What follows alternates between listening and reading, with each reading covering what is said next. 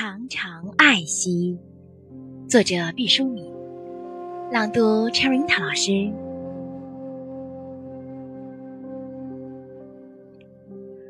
拾起一岁遗落在秋天原野上的麦芒时，我们心中会涌起一种情感。当水龙头正酝酿着滴落一颗水珠，一只手紧紧拧住闸门时，我们心中会涌起一种情感。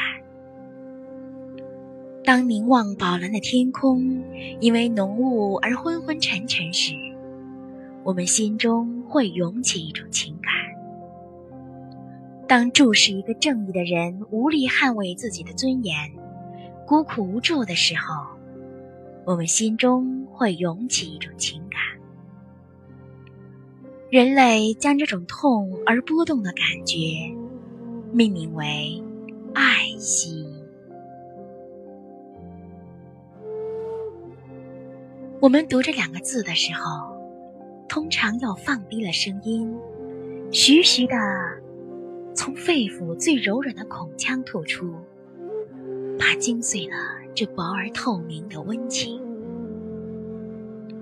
爱惜的大前提是爱，爱是人类一种最珍贵的情感体验，它发于深刻的本能和绵绵的眷恋。爱先于任何其他情感，轻轻沁入婴儿小而玲珑的心灵。爱那给予生命的母亲，爱那清冷的空气和滑润的乳汁。爱温暖的太阳和柔和的父爱，飞舞的光影和若隐若现的乐声。爱惜的土壤是喜欢。当我们喜欢某种东西的时候，就轻易它的长久和广大，忧郁它的衰减和短暂。当我们对喜爱之物怀有难以把握的忧虑时，吝啬。是一个经常首选的对策。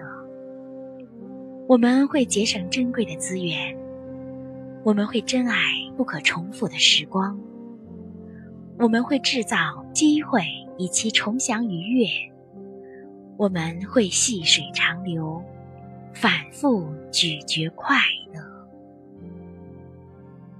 于是，爱惜在不知不觉中发生了。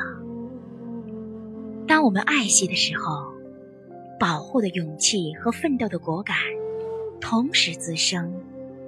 真爱是用生命护卫，真爱就会义无反顾。没有保护的爱心，是一朵无蕊鲜花，可以艳丽，却断无果实。